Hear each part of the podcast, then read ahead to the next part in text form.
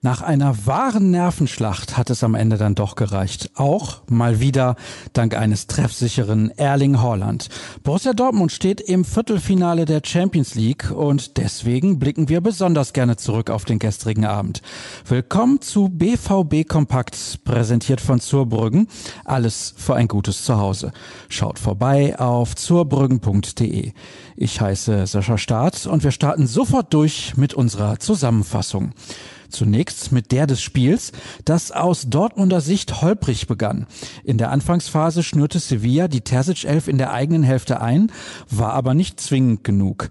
Die erste richtig große Torchance hatten die Hausherren und die nutzte Erling Haaland nach etwas mehr als einer halben Stunde eiskalt. Kurz nach der Pause wurde es dann kurios bis absurd. Erst traf der Norweger erneut, nach Videobeweis wurde das Tor aberkannt und auf Strafstoß entschieden. Im ersten Anlauf vergab Holland, aber Keeper Bono hatte die Linie verlassen. Der zweite Versuch saß dann. In der 67. Minute verkürzten die Gäste nochmal. Emre Can verursachte einen Strafstoß, den En Nesri in die Maschen jagte. Als der in der Nachspielzeit den Ausgleich markierte, musste nochmal gezittert werden aber es reichte. Dortmunds Doppeltorschütze sprach danach von einer intensiven Partie. Ich bin sehr müde, aber es fühlt sich sehr gut an, in der nächsten Runde zu sein. Wir wussten, dass es schwierig werden würde. Es waren sehr hektische Minuten nach der Pause. Holland ging noch etwas ins Detail. Als der Torhüter nach dem ersten Elfmeter vor mein Gesicht gesprungen ist, habe ich nur gedacht, es wäre besser, wenn du noch ein Tor machst.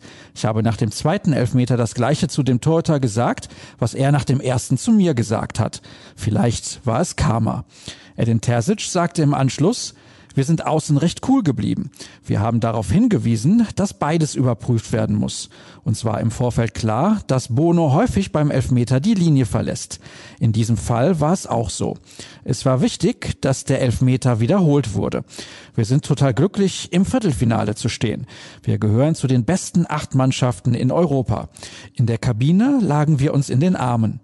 Sevilla-Coach Julen Lopetegi meinte, das Spiel wurde durch einen Spieler entschieden, der eine neue Ära prägen wird. Da bin ich sicher. Was erwartet euch heute? Die Mannschaft absolviert mal wieder eine regenerative Einheit, was sie sich nach dem Kraftakt gestern aber auch verdient hat. Redaktionell dürft ihr euch unter anderem auf den Kommentar von Dirk Krampe freuen. Er schreibt von einem wirtschaftlichen wie auch sportlichen Segen. Das Weiterkommen muss Dortmund aus seiner Perspektive Rückenwind geben. International ist sogar Träumen erlaubt. Aber auch für die Liga, wo die erneute Qualifikation für die Königsklasse absolute Pflicht ist. Den Kollegen begrüße ich dann später in unserem wöchentlichen Podcast. Am frühen Abend sollte die neue Folge verfügbar sein. Wir beschäftigen uns natürlich ausführlich mit dem Weiterkommen in der Champions League, dazu noch mit zahlreichen Hörerfragen. Alles weitere erfahrt ihr dann wie gehabt auf ruhrnachrichten.de inklusive sämtlicher Nachberichte. Die Links dazu findet ihr auf Twitter unter @rnbvb und jede Menge zu eurem Lieblingsverein auch bei mir unter Start. Habt einen stressfreien Tag, bis später oder allerspätestens bis morgen. Macht's gut.